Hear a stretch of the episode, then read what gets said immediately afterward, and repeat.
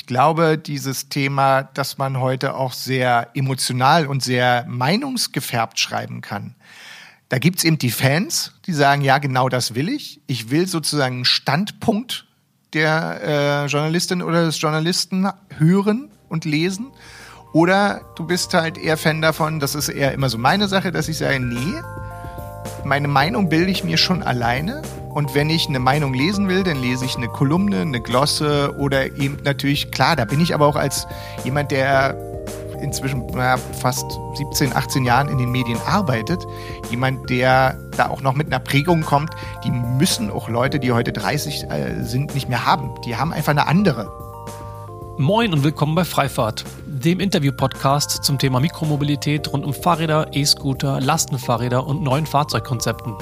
Hier spreche ich mit Expertinnen, Unternehmerinnen, Herstellern, Entscheidern, Enthusiasten und auch Kritikern über die Zukunft der Mobilität. Mich interessiert, warum das Fahrrad seit 200 Jahren existiert und E-Scooter innerhalb von weniger als zwei Jahren in aller Munde waren. Ich möchte herausfinden, was wir tun müssen, damit Mikromobilität mehr Beachtung bei der Verkehrsplanung bekommt und wir so in Zukunft in gesünderen und lebenswerteren Städten leben können. Mich fasziniert, warum es in Holland und Dänemark selbstverständlich ist, mit einem Lastenfahrrad unterwegs zu sein und wir hierzulande wiederum kostenlosen Parkraum als selbstverständlich erachten. Ich möchte von meinen Gesprächspartnern und Gesprächspartnerinnen lernen und so für euch einen 360-Grad-Blick auf Fahrzeuge, Anbieter, Strategien, Politikbedenken und auch Potenziale werfen. Mein Name ist Sebastian Hofer und mein heutiger Gast ist Jens Stöfhase, Mitgründer von Rabbit Publishing, besser bekannt vielleicht durch die Marken Electriv und Intellica. Seit fast zehn Jahren versorgt Jens mit seinem Partner Peter Schwirz auf diesen Kanälen die Branche als einer der Leitmedien täglich mit Neuigkeiten zum Thema Elektromobilität. Jens ist professioneller Geschichtenerzähler, denn er ist überzeugt davon, dass dies die Grundlage ist für eine Mindset-Veränderung. Eine Mindset-Veränderung, welche für ihn erforderlich ist bei dem Wandel hin zur Elektromobilität. Da seiner Auffassung nach das Marketing, wie wir es bisher aus der Automobilindustrie gelernt haben, nicht mehr so richtig funktioniert.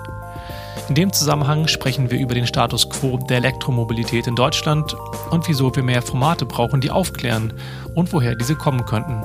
Ich will außerdem von ihm wissen, wie sein Selbstverständnis als Journalist und Medienmensch aussieht und wie der Auswahlprozess für den Newsletter funktioniert. Wie er das Medienecho 2019 zu den E-Scootern einordnet und was ihn an der journalistischen Landschaft heutzutage manchmal nervt. Wir haben die Folge übrigens schon im Dezember aufgenommen und wie ihr hören werdet, haben wir damals schon über den Fall Coop gesprochen und gemunkelt, wie es damit wohl weitergeht. Nun passt der Zeitpunkt der Veröffentlichung dieser Folge zufällig ganz gut zu den neuesten Neuigkeiten, dass Coop nun von Tier übernommen wurde. Geht es euch eigentlich auch manchmal so, dass ihr Medien und Quellen irgendwie einfach vertraut? Ich jedenfalls habe jahrelang eifrig konsumiert, was ich aus dem Hause Rabbit Publishing lesen konnte und hatte auch immer ein gutes Gefühl dabei. Mit Jens habe ich nun einen der Menschen hinter den Kulissen kennengelernt und finde es toll, welche neuen Facetten das Bild nun für mich komplettieren. Ich hoffe, es geht euch auch so und nun wünsche ich euch viel Spaß mit der Folge. Und heute sprechen wir über die Rolle von Medien, die Rolle von Kommunikation, die Rolle von Bildern bei dem Bereich Mobilität, äh, Mikromobilität und ich freue mich, dass du da bist. Herzlich willkommen. Herzlichen Dank, dass ich da sein darf. Als Einführung fände ich schön, wenn du den Hörern erzählen würdest, was du genau machst, wie du dazu gekommen bist, wer du bist. Du hast gesagt, du nennst dich Medienmacher, ähm, äh, Journalist, Schreiber, Kommunikator, ein Multitalent, was das angeht, was ähm, das Umherschmeißen auditiv geschrieben von Worten angeht. Auf geht's, du hast die Bühne. Ich habe die Bühne, ganz herzlichen Dank. Ähm, tatsächlich bin ich Mitgründer von Rabbit Publishing. Das ist eine Firma, die vor acht Jahren entstanden ist und vor neun Jahren quasi so langsam langsam das Licht der Welt erblickte. Ähm, am ehesten kennt man wahrscheinlich unseren Branchendienst für Elektromobilität. Das ist electrif.net und inzwischen gibt es das auch in der englischen Version mit electrif.com und ein paar Jahre später kam auch noch mit intellica.de der Part dazu, der quasi sich dem Thema autonomes Fahren, Connected Cars, neue Mobilitätskonzepte, ein bisschen mehr auch Geschäftsmodelle hinter Mobilitätsangeboten ähm, widmet. Ich verantworte heute Intellica.de und parallel dazu, du sagst es schon, ich bin auch in der Kommunikation unterwegs, ähm, berate ich auch Unternehmen in dem oft in dem Feld erneuerbare Energien, neue Medien, neue ähm, Geschäftsmodelle im, im, in der Mobilität. Und da ist mein Hauptthema, wie kann man sozusagen solche Unternehmen oder deren Stories erzählen? Also wie kann man dafür sorgen, dass die in den neuen und in den alten Medien, also ich bin selber mal ausgebildet worden als Verlagskaufmann beim äh, Axel Springer Verlag in den 90ern. Das heißt, ich habe sozusagen schon noch mal die Printgene in mir, ähm, bin auch selber großer Papierfan und heute oder seit eigentlich 2000, kann man sagen, äh, in den neuen Medien unterwegs. Also meinen ersten Job im Internet hatte ich im Som ab Sommer 2000. Und ähm, deshalb glaube ich, kann ich da bestimmt immer ein bisschen Expertise aufbringen, die irgendwie zeigt, okay, wie kann man denn bestimmte Themen so aufbereiten, dass sie als Geschichte funktionieren, weil davon bin ich bis heute überzeugt, egal ob ich selber schreibe für unsere eigenen Medien oder ob ich für dritte Medien schreibe oder ob ich mit Leuten äh, Geschichten entwickle, ich glaube fest daran, dass die Geschichte das ist, was irgendwie am schlausten auch hängen bleibt bei den Leuten. Ich finde es vor allem spannend, dass wir heute ein bisschen rauszoomen können, um uns das Ganze mal anzugucken auf einer anderen Ebene, auf der Ebene des Beobachters, was ja die Rolle des Journalisten, des Schreibers ähm, im Prinzip ist. Wie bist du selber unterwegs? Wieso kümmerst du dich um das Thema Mobilität? Das ist eine, eine kleine lustige Geschichte, da muss man einen ganz kleinen Exkurs machen. Also ich war eigentlich im Entertainment. Ich habe ähm, von 2000 an für gute Zeiten, schlechte Zeiten online gearbeitet bis 2006. Von 2005 bis 2008 parallel war ich noch Tourmanager für die Ohrboten, eine Band, die bei den Toten Hosen unter Vertrag ist. Habe dort parallel auch immer ein bisschen unterstützt beim Thema ähm, Pressearbeit. Also wenn vor Ort einfach Journalisten auf den Konzerten waren, habe ich die versucht mitzubetreuen. Dann bin ich ähm, erst als Freelancer Freelancer und dann als Festangestellter bis Ende 2011 beim Comicverlag E. Harper in Berlin gewesen. Die machen so lustiges Taschenbuch. Ich war unter anderem großer Fan, lustiges Taschenbuch, Lust auf jeden Fall großer Fan. Ich hatte, ich hab, war mal stolz drauf, wenn ich die komplette Rückseite dann irgendwann fertig hatte. Geil, schön. Und ich war aber nur marginal für lustiges Taschenbuch zuständig, mehr für die Pferdezeitschrift Wendy. Kein großer Fan an der Stelle, muss ich sagen. Nein, habe aber auch so Projekte gemacht, die irgendwie mit ähm, Lucky Luke zu tun hatten oder mit den Comics von Asterix. Äh, einer meiner letzten Jobs war denn wiederum mit einer lieben Kollegin zusammen, mit der Viola. Wir haben das Konzept entwickelt für die Reanimation von Yps Wow, ich also, meine, können wir bitte, können wir bitte an der Stelle cutten und nur noch über das reden? Wer braucht schon Mobilität, wenn wir Yps, Lucky Luke, lustiges Taschenbuch haben? Fantastisch. Ja, genau. Alle, die draußen Uhrzeitkrebse hatten, bitte mir nochmal schreiben. Ja, genau, die Uhrzeitkrebse. Also lustigerweise, ich war zuständig äh, für die ersten iPhone-Games äh, von Yps. Also da, da, wir haben damals äh, mit einer Agentur zusammen entwickelt, ähm, die Uhrzeitkrebse als Casual-Game. Tatsächlich. Wirklich? Ja, ja. Gibt das noch? Nee, leider nicht mehr. Ist natürlich, irgendwann war wieder zu wenig Geld Geld da, um das weiterzuentwickeln, wie das halt immer so ist bei solchen Digitalprojekten. Das passiert denn schon mal. War aber eine, eine, eine coole Zeit. Irgendwann war es aber auch eine Zeit, die in so einem Laden, der auch selber hart im Umbruch stand, also von Print zu Online mit ein paar Stunts zwischendurch, die vielleicht nicht ganz so cool waren. Ähm, da irgendwann wurde ich unzufrieden und wollte eigentlich was Neues machen und hatte meiner Frau erzählt, pass auf, ich werde im nächsten Jahr mir, mich auf den Weg machen und einen neuen Job suchen. Und sie so, ja, alles klar. Und dann war es aber so, dass mir in Berlin Mitte 2010 im Herbst in der Mittagspause ein Elektroauto äh, sozusagen vor mir die Straße querte. Und ähm, nebenbei war ich immer ein Tech-Nerd. Mich hat immer irgendwie neue Technologie interessiert. Ich habe früher angefangen mit dem Bloggen. Ich habe in der ersten Podcast-Zeit äh, äh, sozusagen schon mich ausprobiert, lustigerweise mit Peter, mit Peter Schwierz, der mhm. jetzt Chefredakteur von Elektrif ist, damals schon. Und ähm, dann kam, kam da diese Karre um die Ecke sozusagen. Und ich als Berliner bin kein Autofan. Aber ich fand's toll, die Idee zu haben, man könnte an einer Hauptverkehrsstraße wohnen und nichts hören und nichts riechen. Ist natürlich alles ein bisschen überspitzt damals gewesen in dem Gedankengang, aber es hat mich fasziniert. Und dann natürlich die Technik dahinter. Und dann habe ich angefangen, einfach zu recherchieren und zu gucken und stellte fest, da gibt's noch kein richtiges Medium. War ja auch sehr früh äh, im Herbst 2010. Bin dann zu Peter und habe ihm die Idee präsentiert, dass wir, lass uns mal was mit Elektromobilität machen. Und er sagte, ja, aber wir machen B2B, was total schlau war zu der Zeit, weil B2C machte keinen Sinn, weil am Ende des Tages gab es keine Fahrzeuge, die wirklich auf der Straße waren. Das heißt, es gab auch keine Kunden, die sich dafür interessieren konnten. Lange Rede, kurzer Sinn. Zwischen äh, Weihnachten und Silvester 2010 habe ich eine Webseite entwickelt. Peter hat noch eine Connection gemacht, dass wir einen, einen guten ähm, Anbieter für Newsletter hinkriegen. Und am 2. Januar 2011 haben wir sozusagen mit den Testläufen gestartet. Fünf Tage die Woche, morgens um acht einen Newsletter zu versenden. Am 4. April 2011 haben wir dann eine Pressemitteilung rausgehauen, dass wir jetzt offiziell live sind und hatten am Abend, glaube ich, 500 Abos.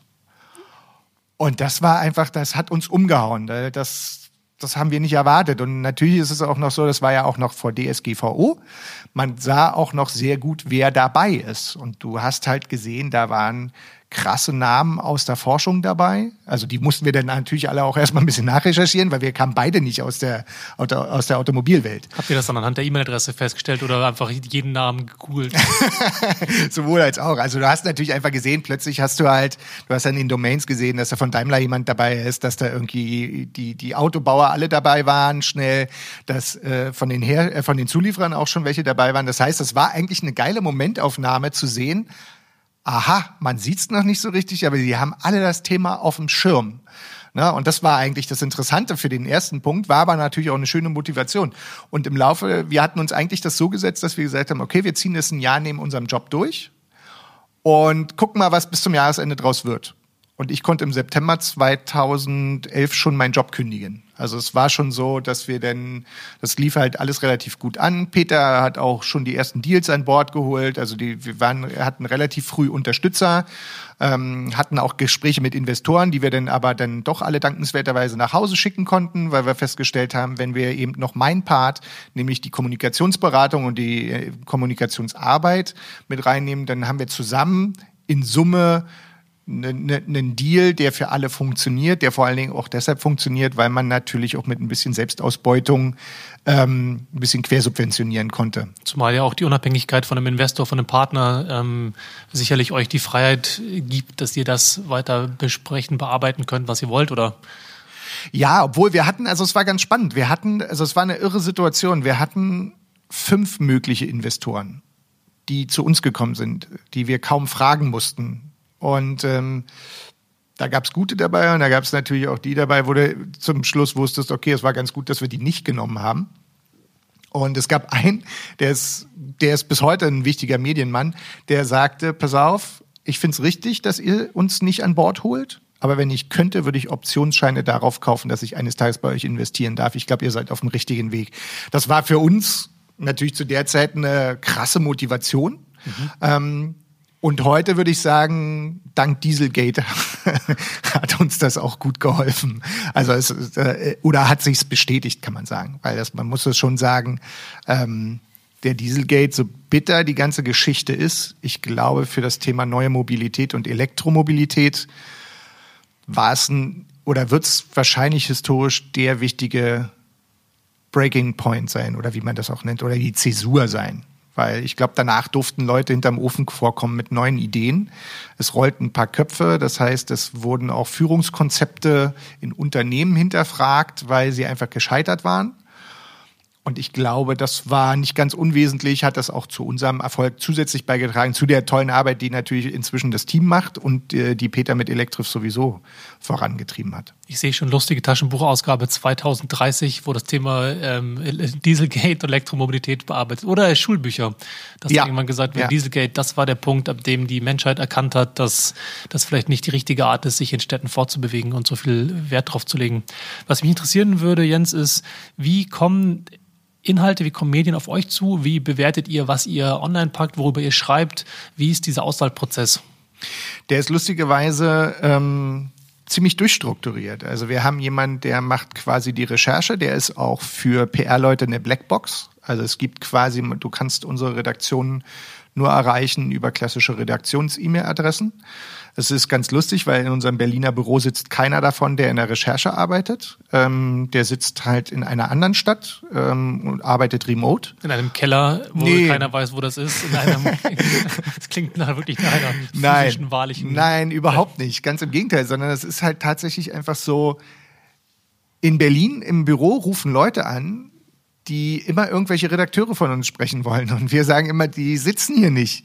Ja, aber können Sie mir nicht die Nummer geben oder die die E-Mail-Adresse? Und wir, nein, Sie können gerne Ihr Material an Redaktion Ed, so das ist die, das ist immer das Postfach für jedes unserer Medien oder im Englischen den Editor Ed. Und ähm, dann können die da erstmal ihre Pressemitteilung hinschicken. Und dann kann man gucken, dann ist der Kollege da, der halt sagt, okay, ich gucke mir das an und bewertet erstmal so per se, ob es irgendwie Sinn macht. Ähm, gibt auch schon Hinweise darauf, ob es irgendwie ein Follow-up zu irgendwas ist. Und dann gibt es eine Redaktion, die auch extern sitzt, ähm, die fängt dann an, die Sachen zu verarbeiten, neben dem, dass wir auch Freelancer haben, die wiederum dann mal einzelne Beiträge anbieten oder die Aufträge, äh, Auftragsbeiträge ähm, für uns recherchieren und schreiben. Also der Christoph Schwarzer ist dabei zum Beispiel. Und dann haben wir halt einfach auch angestellte Redakteure, die natürlich auch Themen äh, an den Start bringen. Also letztendlich ist es so, es ist ja ein, ja ein B2B-Service am Ende des Tages und natürlich sind da auch Unternehmensmeldungen in Form von verarbeiteten Pressemitteilungen am Start. Ähm, da ist halt insofern ganz lustig, man merkt halt die unterschiedliche Qualität von Pressemitteilungen. Also zum Beispiel in meinem Bereich weiß ich, gibt es ganz viele Leute, die der Meinung immer noch sind, dass man äh, Pressemitteilungen werblich schreibt und äh, mir macht's die Arbeit und meinen Kollegen insofern immer ein bisschen schwerer, weil Zitate, die drin sind, die aber keinen Inhalt haben, fliegen sofort raus. Also wo ich mir immer so denke, wozu Zitate bei einer, beim Erstellen einer Pressemitteilung abgleichen, wenn sie am Ende rausfliegen, weil in den Zitaten nicht drin steht. Das ist übrigens ein, ein, wirklich ein, ein kleiner Tipp wenn man aufpassen äh, alle, wie ja, schreibt man Pressemitteilungen? Ja, und zwar äh, kann man sich dann ein bisschen an den Leuten orientieren, die in der Wissenschaft unterwegs sind. Die schaffen es nämlich immer, Zitate zu fabrizieren, in denen etwas erklärt wird, was im restlichen Text nicht erklärt wird. Und damit ist so ein Zitat auch drin. Also das ist eine ganz banale Geschichte. Ein zusätzlicher Wert, der dadurch generiert wird. Ne? Genau, tatsächlich. Also genau. Also warum soll ich jemanden erzählen lassen, dass er jetzt ein toller Partner von XY ist? Interessiert mich nicht, interessiert unsere Leser nicht und ob es der Branchenführer ist, interessiert auch niemanden. Am Ende des Tages ist es ein Unternehmen. Entweder ist es die Konkurrenz oder es ist jemand, der drüber oder drunter sitzt in der Nahrungskette. Aber ob der Branchenführer ist und der größte und der schnellste interessiert im Normalfall eigentlich bei einem B2B-Medium niemanden. So, und dann landen so eine Sachen eben im Netz und werden halt verarbeitet. Entweder landen sie auf der Webseite oder auf der Webseite und im Newsletter oder bei Twitter oder gelegentlich auch bei LinkedIn oder man trifft sich, wie wir uns es, wie wir es hier gerade tun. Ich treffe jemanden, mit dem ich einen Podcast aufzeichne. Peter ist eher der Videomann bei uns. Äh, der hat ähm, sein Fable für Video entdeckt. Ich habe bei Video, ich habe auch ein paar Videos gemacht und fand mich nicht gut und deshalb habe ich das dann wieder sein lassen. Und so haben wir auch eine gewisse Abgrenzung bei all dem, was wir tun. Wenn jetzt beispielsweise eine, eine, eine Pressemitteilung reinkommt, wie jetzt Coop, die ja. angekündigt haben, dass sie den Dienst einstellen, was hat das, was macht das mit euch? Ist das dann äh, dieser, dieses Element des Neuen, des Besonderen? Ähm, wie wird das bewertet gegenüber vielleicht Sachen, die nicht so spannend sind, die vielleicht nicht so zeitaktuell sind? Mhm. Also zwei Sachen. Zum einen ist es, fand ich gerade jetzt dieses Beispiel besonders tragisch, weil ich viele der Protagonisten kenne, die damit gearbeitet, die da das mit aufgebaut haben. Die habe ich teilweise selber auf Bühnen gehabt und habe sie interviewt. Ähm, gleichzeitig kenne ich, wir, im Vorfeld sprachen wir schon über Emmy, auch den Valerian Seiter, den kenne ich seit der Gründungszeit eigentlich, so dass wir uns regelmäßig mal oder unregelmäßig mal über den Weg laufen, was natürlich in Berlin auch ein bisschen einfacher ist, klar. Und äh, am Ende des Tages ist es so, es war ein Konzept, bei dem ich zwei Sachen ganz spannend fand. Zum einen, ein Tier One emanzipiert sich und bringt eigentlich theoretisch konkurrierend mit seinen OEMs, für die er arbeitet, ein Endprodukt auf den Markt, ein Endkonsumentenprodukt auf den Markt. Ähm, gleichzeitig fand ich die Herangehensweise bei Coop total spannend. Also es ist ja der Bosch, der dahinter steckt, ähm, der offenbar mit, ich weiß nicht, ob er zu BCG gegangen ist, Boston Consulting Group, äh, Digital Ventures, ob die da hingegangen sind oder ob die sich angeboten haben, das kann ich, das weiß ich nicht. Aber auf jeden Fall ist es ja so gewesen, dass BCG und Bosch das Ding zusammen hochgezogen haben.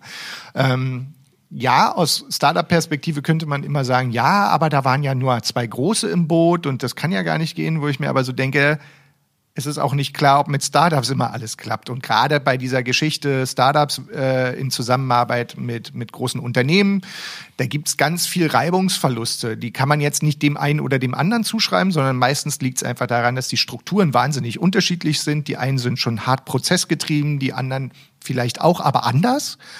Und deshalb fand ich diese Herangehensweise zu sagen, pass mal auf, wir, wir shoppen jetzt hier nicht irgendein Startup, sondern wir überlegen mal, ob wir einen Weg finden, wie wir das selber kreieren können. Weil am Ende des Tages ist es ein Riesenunternehmen, was ja Kapital hat, was auch Leute hat und wo man überlegen kann, kann man das selber auch machen? Kann man schnelle Beiboote ausgründen, die helfen, auch das Know-how vielleicht mehr im eigenen Laden zu halten. Also deshalb fand ich gerade äh, Coop total spannend und war natürlich auch ein bisschen äh, irritiert und frustriert, als ich als ich diese diese Nachricht auf den Tisch bekommen habe. Und dann ist es natürlich so, dann muss man trotzdem darüber berichten.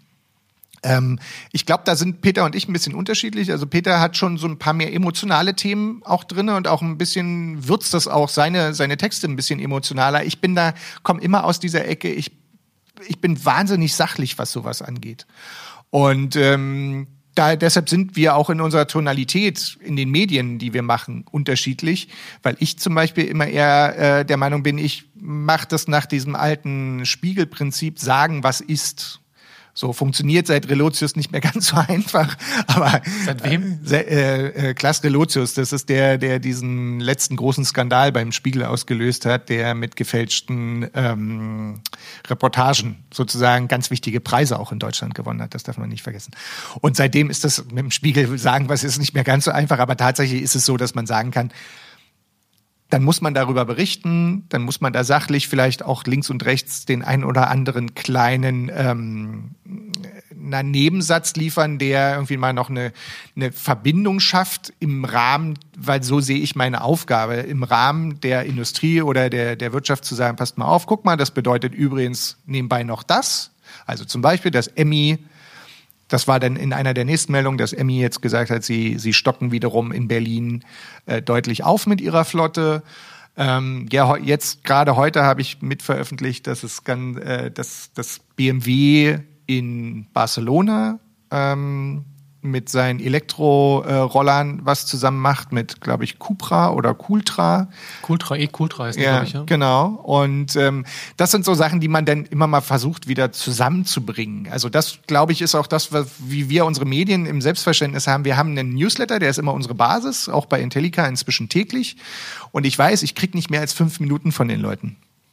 Ich kann aber mich auch nicht hinstellen und zu sagen, du hast jetzt aber hier eine halbe Stunde Zeit für mich zu haben. Nee, die Leute arbeiten anders. Die arbeiten in der Industrie, die fangen wahnsinnig früh an für einen Medienmacher. Ähm, die sind halt dann auch hart im Arbeiten und können einfach nur morgens oder abends unser Medium konsumieren. Gleichzeitig sind sie aber auch sehr dankbar inzwischen, äh, wie wir wissen von, von, von den vielen Veranstaltungen und Messen, wo wir so unterwegs sind, wo die eben sagen, Mensch, ihr gebt uns einen Überblick und wir können selbst entscheiden, was wir da irgendwie jetzt relevant finden, weil natürlich, also bei Elektrif wissen wir, wir sind jetzt bei, glaube ich, 40.000 Leuten, die daily ähm, da mitlesen. Ist das als Einordnung viel wenig, besonders viel, besonders ich also, glaube, das ist schon ganz schön dolle. Also ohne auf dicke Hose machen zu wollen, aber ich glaube, gerade mit Elektrif sind wir ähm, im deutschsprachigen Raum im Moment ganz schön weit vorne. Was aber auch ein bisschen daran liegt, dass wir, glaube ich, seit acht Jahren einfach sehr konsequent nur an diesem Thema dran geblieben sind. Ja. Und ähm, tatsächlich eben seit dem Dieselgate auch deutlich äh, exponentiell wachsen. Also so vor allen Dingen, was die, was die Leserschaft angeht. Und äh, das macht sich auch bemerkbar in der Teamgröße. Also im Verhältnis zu Intellica ist ähm, das Team von Electrif deutlich größer, was aber auch einfach notwendig ist. Du sprachst gerade von Tonalität. Ich würde ganz gerne ein Thema ein bisschen eingrenzen, mhm. umrunden. Und zwar war es ja, dass seit Einführung der Kickscooter in, in Deutschland die, das Medienecho unfassbar für mein Beobachten ähm, geprägt war. Es war laut, es war häufig, es war sehr, sehr intensiv. Wenn man nach ein paar Wochen nach der, der, der Verordnungsdurchwinkung ähm, im Bundesrat, wenn man das so sagen kann, konnte man auf der Straße Menschen fragen und jeder hatte eine Meinung zu dem Thema. Es gab kaum jemand, der nicht wusste, was ein E-Scooter ist, der nicht wusste, dass die in Amerika nur einen Tag halten, dass die eigentlich nachhaltig eine Katastrophe sind, dass die Welt untergeht, wenn jetzt die, wenn Deutschland auch jetzt E-Scooter auf die Straße stellt. Das fand ich faszinierend ähm, weil, glaube ich, wenige andere Themen, ähm, die so eine Art naja, Mobilität geht zwar jeden an, ne? ist ein Grundbedürfnis, jeden Tag ist man mobil auf die eine oder andere Art und Weise, aber eigentlich ist es ein hart nerdiges Thema. So, jeder fährt Auto, es gibt den ÖPNV, aber gescherte Mobilität ist es ja nichts, was Leute jetzt alltäglich in, abends auf dem Bierchen in der Kneipe diskutiert haben. Aber auf einmal hat jeder über Mobilität und jeder über Scooter gesprochen. Das fand ich faszinierend und ich würde gerne mal deine professionelle Einschätzung ähm, hören zu dem Thema vor dem Hintergrund B2B-Medien, die ihr ja macht und B2C-Medien, die beispielsweise Tagesspiegel, Spiegel, wie sie nicht alle heißen, FAZ, ähm, Mopo und Co., die alle ja schon sehr, sehr geprägte ähm, Berichterstattung auf ihren Tageszeitungen, Wochenzeitungen, auf ihren Titeln hatten. Ich glaube, da gibt es so ein paar Sachen, die man gucken kann. Also zum einen habe ich immer, gerade in dieser Phase, als es darum ging, dass die hier in Deutschland durch die Regulierung kommen, hatte ich das Gefühl, es gab politisch zwar den Willen, das durchzuwinken, es war aber, glaube ich, nicht wahnsinnig gut kommuniziert. Ich glaube, parallel dazu war so mein Eindruck, haben auch die potenziellen Anbieter, die ja alle in den Startlöchern standen, eher abgewartet, als proaktiv darauf einzugehen, weil natürlich ist klar, es gab seit einem Jahr, glaube ich, ungefähr in den USA schon diese Fahrzeuge. Es gab da auch schon die ersten äh, Startups, die das auch professionell anboten. Und es gab auch die ersten Skandale. Also dass irgendwie da im Silicon Valley irgendwie die Leute freidrehen und sagen, sag mal, kann doch nicht wahr sein, jetzt werden hier unsere Fußwege verstopft etc., was übrigens in den USA lustig ist, weil Fußwege und Amerikaner ist jetzt ja auch nicht so ein total krasses Thema, aber gut, das war das war, war, so ein, war so ein Nebenschauplatz, aber da war für mich so der Punkt, da hat die die Politik auch geschlafen.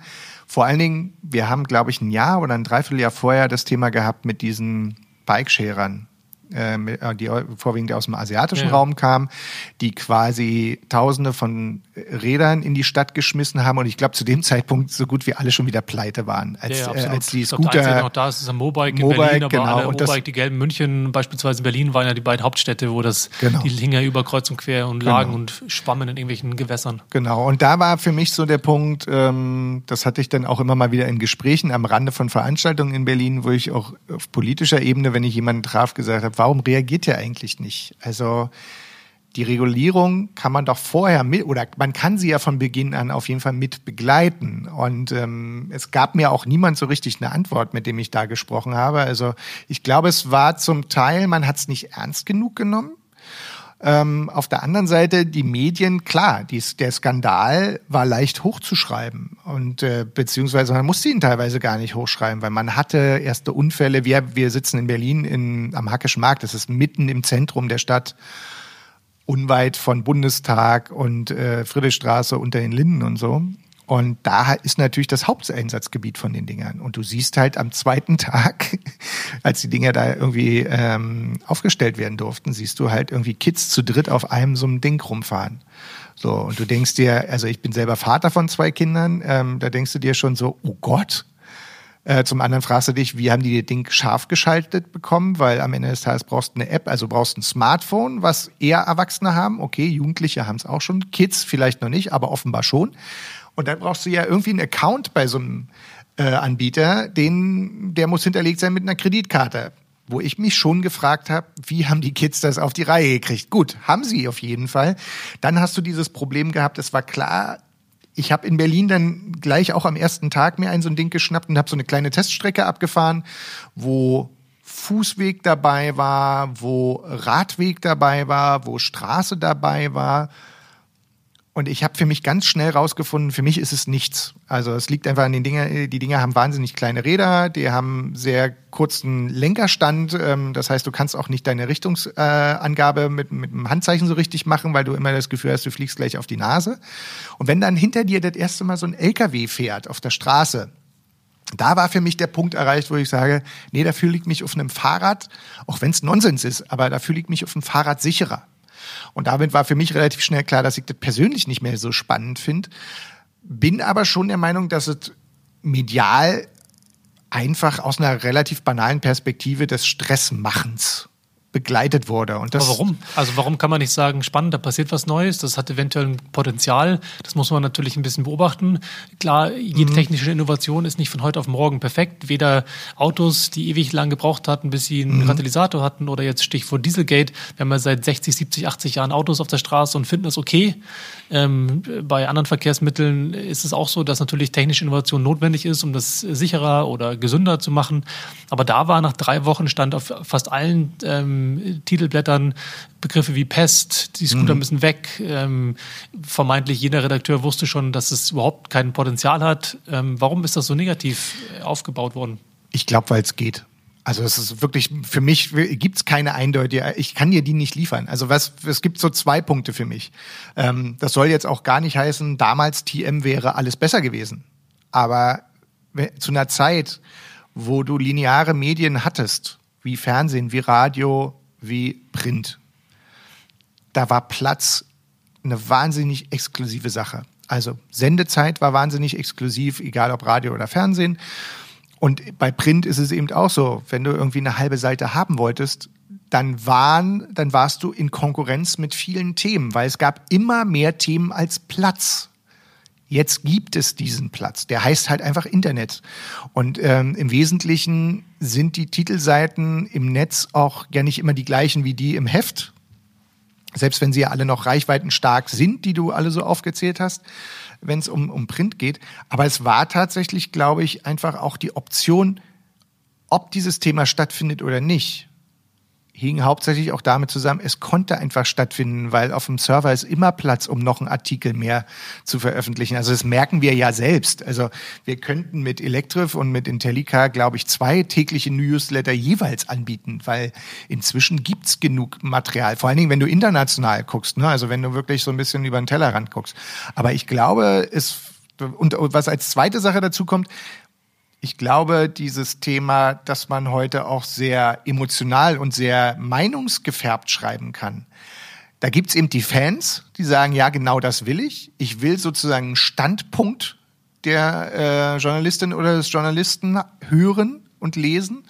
Oder du bist halt eher Fan davon, das ist eher immer so meine Sache, dass ich sage, nee, meine Meinung bilde ich mir schon alleine und wenn ich eine Meinung lesen will, dann lese ich eine Kolumne, eine Glosse oder eben natürlich, klar, da bin ich aber auch als jemand, der inzwischen na, fast 17, 18 Jahren in den Medien arbeitet, jemand, der da auch noch mit einer Prägung kommt, die müssen auch Leute, die heute 30 äh, sind, nicht mehr haben. Die haben einfach eine andere.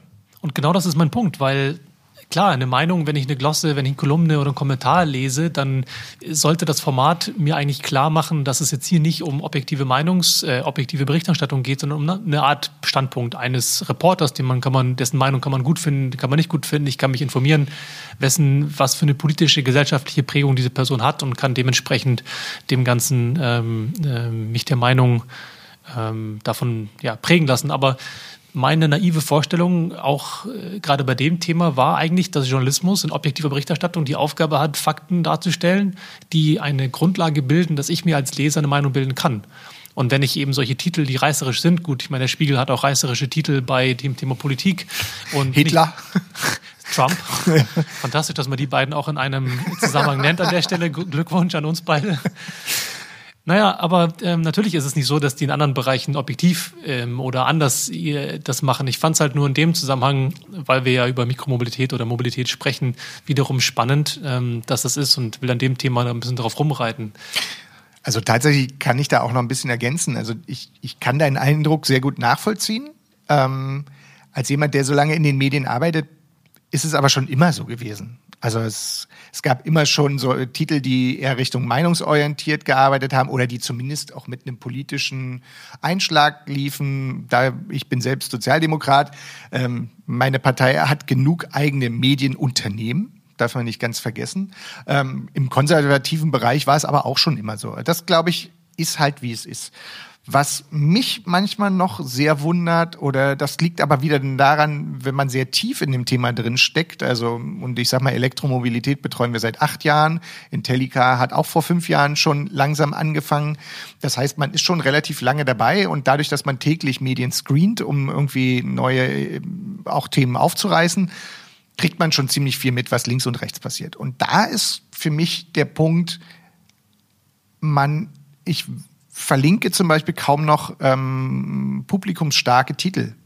Es liegt einfach daran, dass die Journalistinnen und Journalisten, die dort schreiben, so ist zumindest mein Eindruck, oftmals so viele Themen haben ähm, und unterschiedliche Themengebiete betreuen, dass man das Gefühl hat, dass sie in dem Thema, zumindest wo ich es mit beurteilen kann, weil ich lange genug dabei bin, das Gefühl habe, dass sie nicht mehr tief genug einsteigen.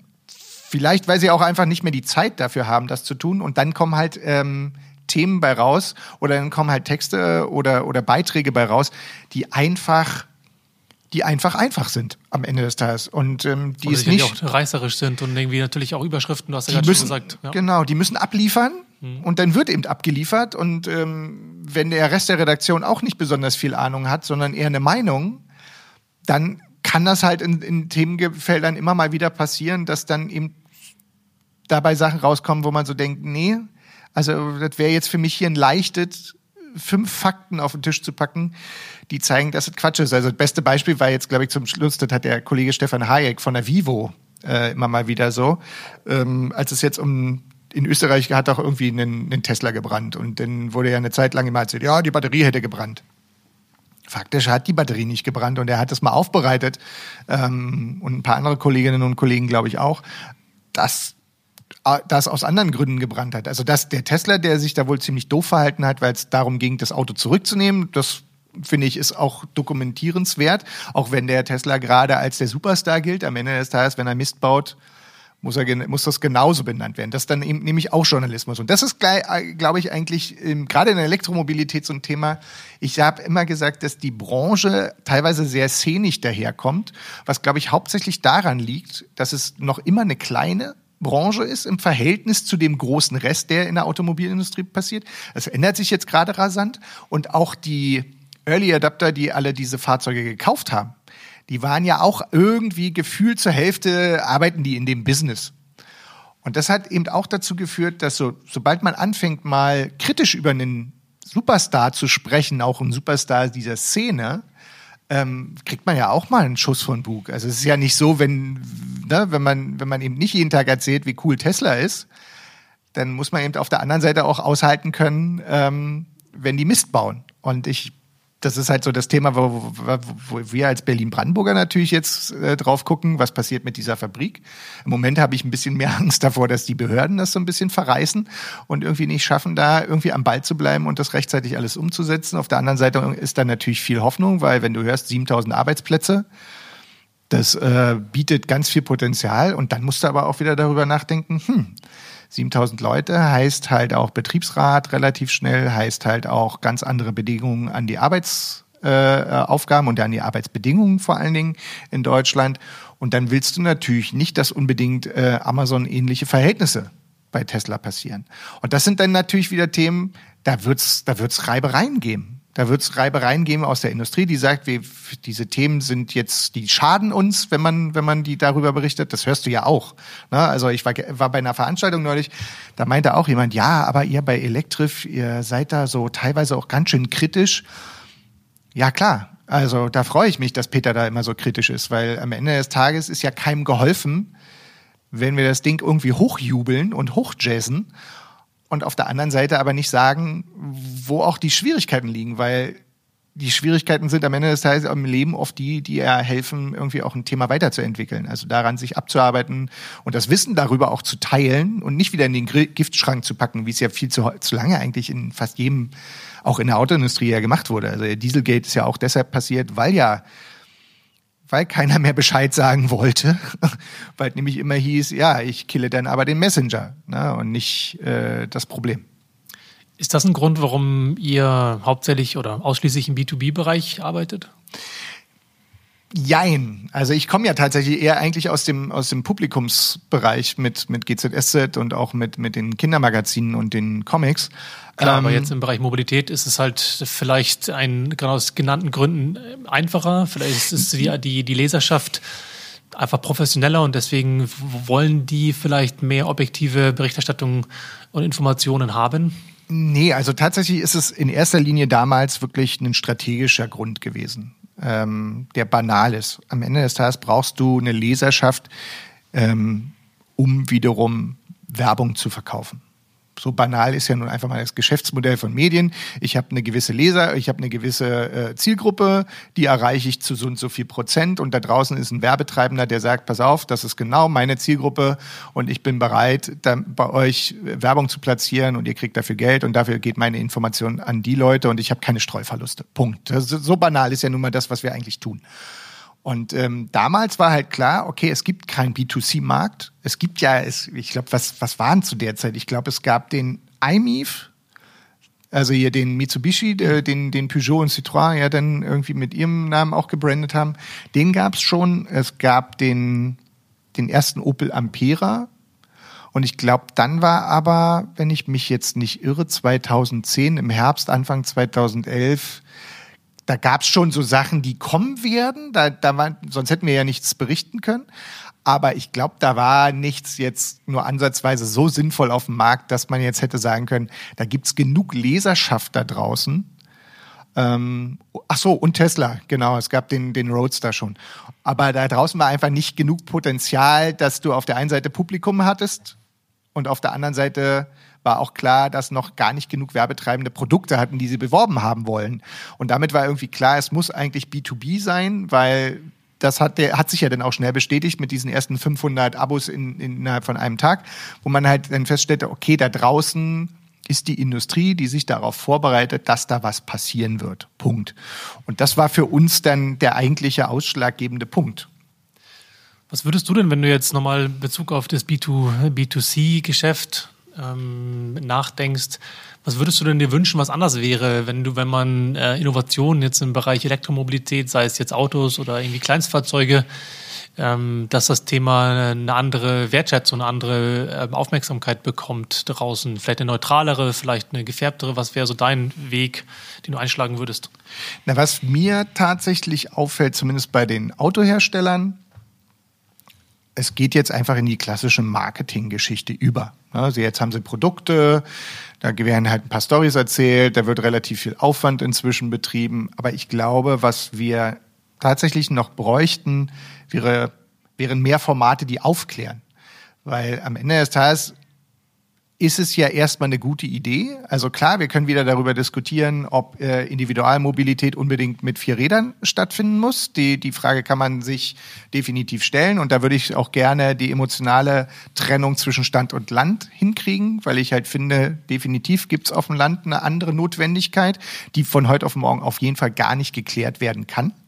Also weil dafür gibt es einfach kein Geschäftsmodell, was das macht, außer das Geschäftsmodell ist zu sagen, pass auf, wir als äh, Gemeinde, wir als Stadt haben eine, eine Fürsorgepflicht und ähm, wir müssen uns darum kümmern. Okay, das ist aber kein Geschäftsmodell, sondern das muss die Gesellschaft für sich festlegen, dass sie das so will.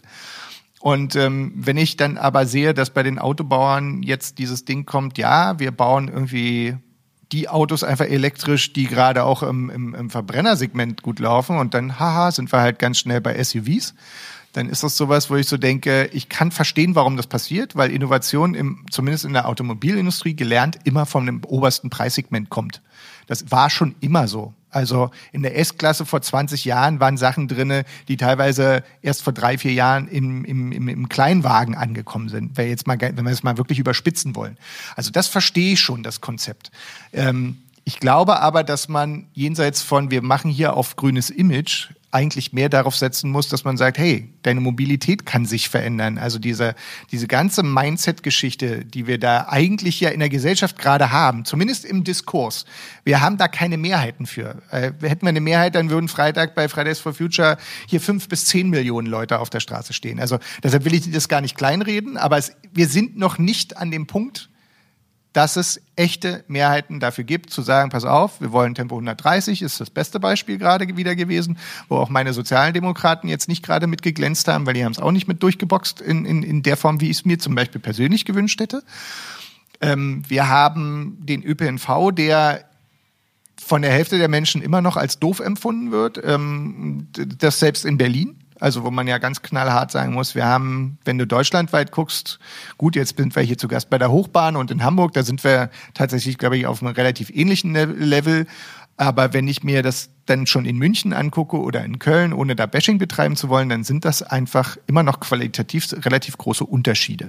So und wenn man jetzt sagt, okay, wir wollen das Auto weiterhin haben oder überhaupt neue Mobilität weiter treiben, dann glaube ich, brauche ich brauchst im Moment viele Formate, die eher erklären und die Leute an die Hand nehmen. Und das ist mir, das, ich glaube, das funktioniert zurzeit beim Marketing noch zu wenig. Das liegt aber vielleicht auch daran, dass auch da natürlich ein Mindset erstmal gewandelt werden muss. Also wenn ich als Marketing-Fuzzi 20 Jahre äh, den Weg gewählt habe, ich bin der lauteste oder ich habe die fancy äh, Kampagne schlechthin, dann ist das immer noch was anderes, als wenn ich jetzt quasi wirklich echte Geschichten generieren muss, also inhaltlich tiefgehend äh, erklären muss, was habe ich hier? Und auf der anderen Seite habe ich Tools. Also nehmen wir das beste Beispiel ist immer noch der Erklärbär-Film. Also diese kleinen Filmchen im Netz, die dir irgendwas erklären. Also das Tutorial, so bescheuert es klingt, aber es ist immer noch, finde ich, das, das ist zum Beispiel so ein Ding, wo man ganz klar sagen kann, das ist medial eine Weiterentwicklung, weil ich kann kleine Mikrothemen besser erklären. Das finde ich eine, eine sehr nachvollziehbare These, die du da ausdrückst. Ich frage mich gerade so ein bisschen in dem Kontext Erklären und Aufklären von Mobilität, wessen Aufgabe das sein könnte. Wenn man jetzt schaut, natürlich Marketing ist immer getrieben durch äh, mit dem Ziel, das zu verkaufen oder eine Marke zu bilden, was wiederum dazu führt, etwas verkaufen zu wollen. Wenn man jetzt den gesellschaftlichen Selbstzweck, den ja der ÖPNV beispielsweise mit sich als Wert ähm, verkörpert, nehmen würde, schafft es ja zumindest die BVG sehr, sehr gut, dieses Marketing, dieses markenbildende Element ähm, letzten Jahren aufzubauen. Was ich mich wirklich frage, ist, wer eigentlich genau diese Rolle haben könnte, sowas zu erklären, weil Mobilität, multimodale Mobilität hat es ja schon im Begriff drinnen, dass es um verschiedene Verkehrsmittel geht und auch die Vernetzung wiederum eine große Rolle spielt. Und ähm, wie können Formate da aussehen, ne? so etwas zu erklären, an den Mann zu bringen, ohne primär das Interesse des Verkaufens eines Verkehrsträgers da innen drin voranzuführen? Ach, weißt du, ich würde es gar nicht so schlimm finden, wenn man auch das Motiv erkennt, ähm, dass jemand da was verkaufen will. Das finde ich gar nicht das Problem. Es ist vielleicht sogar ehrlicher, wenn man das offen erleben würde, dass jemand sagt, pass auf, ich erkläre dir aber erstmal dein, das Produkt, was ich hier habe. Und erzähl dir nicht nur, es ist geil. Das ist vielleicht, das würde allein vielleicht schon einen Unterschied bieten. Ähm, in dem Moment, wo aber sich ein Marketing, glaube ich, auch mehr darauf einstellt, dann ist so mein Denken immer, dann stellt sich auch der Rest der Kommunikation von einem Unternehmen darauf ein. Und dann wird vielleicht auch in der Kommunikationsabteilung oder in der Presseabteilung wieder Material anders aufbereitet. Die machen es an vielen Stellen auch schon. Also wenn ich mir so angucke, Bosch und Daimler sind für mich immer so die großen ähm, äh, Player, bei denen ich sehe, die liefern wahnsinnig viel Content. Also die, die machen da schon ganz schön was. Aber natürlich gibt's da immer Luft nach oben, das ist vollkommen klar. Aber auf der anderen Seite ist es eben schon so, Natürlich kann man immer ein bisschen die Medien in die Pflicht nehmen, da muss man aber auch aufpassen. Also da ist zum Beispiel mein Selbstverständnis auch, erstmal entscheide ich, worüber ich berichte. Das ist zum einen mein Job, weil ich bin derjenige, bin der Kurator. Auf der anderen Seite ist es natürlich auch eine Verantwortung, die ich da trage. Und meine Verantwortung ist aber jetzt nicht irgendwas schön zu reden und zu sagen, das wäre jetzt irgendwie geil, weil meine politische Einstellung vielleicht die ist zu sagen, ja, das ist geil. Aber ich kann natürlich eben und das ist eben, und das ist vielleicht auch der Unterschied inzwischen. Es wird ja nicht mehr gefragt, was denkt der eine und was denkt die andere. Und dann stellt man das gegenüber und dann sagt man so, liebe Leserin, lieber Leser, entscheide du. Was ist für dich eher das, was du spannend findest? findest? Und im besten Fall hast du natürlich bei dem Medienthema auch noch diesen Punkt, wo du sagst, so, und übrigens, hier sind auch noch zwei, drei Themen, oder zwei, drei mehr Informationen, damit du noch besser für dich das einordnen kannst.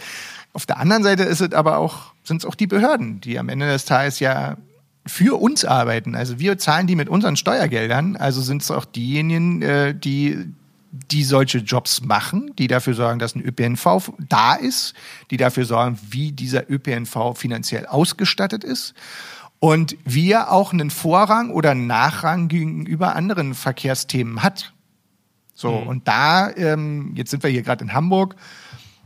Für mich ist Hamburg zum Beispiel eine total krasse Autostadt, die ich als Berliner wirklich anders wahrnehme als meine Heimatstadt. Das mag zum einen natürlich auch eine Einfärbung äh, haben, weil ich aus meiner Heimatstadt komme.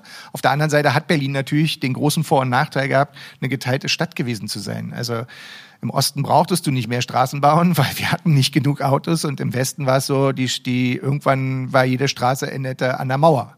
So, das heißt, es gab nur, gab da einfach bestimmte Bedingungen, die natürlich in den letzten 30 Jahren auch nicht so ohne weiteres nachgeholt werden konnten, obwohl sie an vielen Stellen ja aufge, also zum Beispiel haben wir einen Haufen oder einen großen Teil ähm, der Stadtautobahn, die neu gebaut wurde, ist ja in, auf den ehemaligen Teil, ehemaligen Ostteil erweitert worden.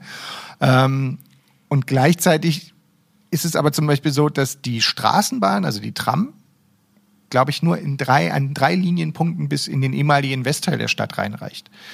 Da hat Hamburg natürlich in den letzten 80 Jahren oder 70 Jahren natürlich einen anderen Weg wählen können. Zum einen, weil es einen Stadtkern gab und zum anderen war mein Eindruck oder ist mein Eindruck, dass die Stadt eben auch sehr ausgerichtet werden konnte auf das Thema Auto was aber auch zu der Zeit ein dominierendes Thema war. Also man kann es jetzt auch nicht einfach jemandem vorwerfen, sondern in der Wahrnehmung war Auto der Fortschritt.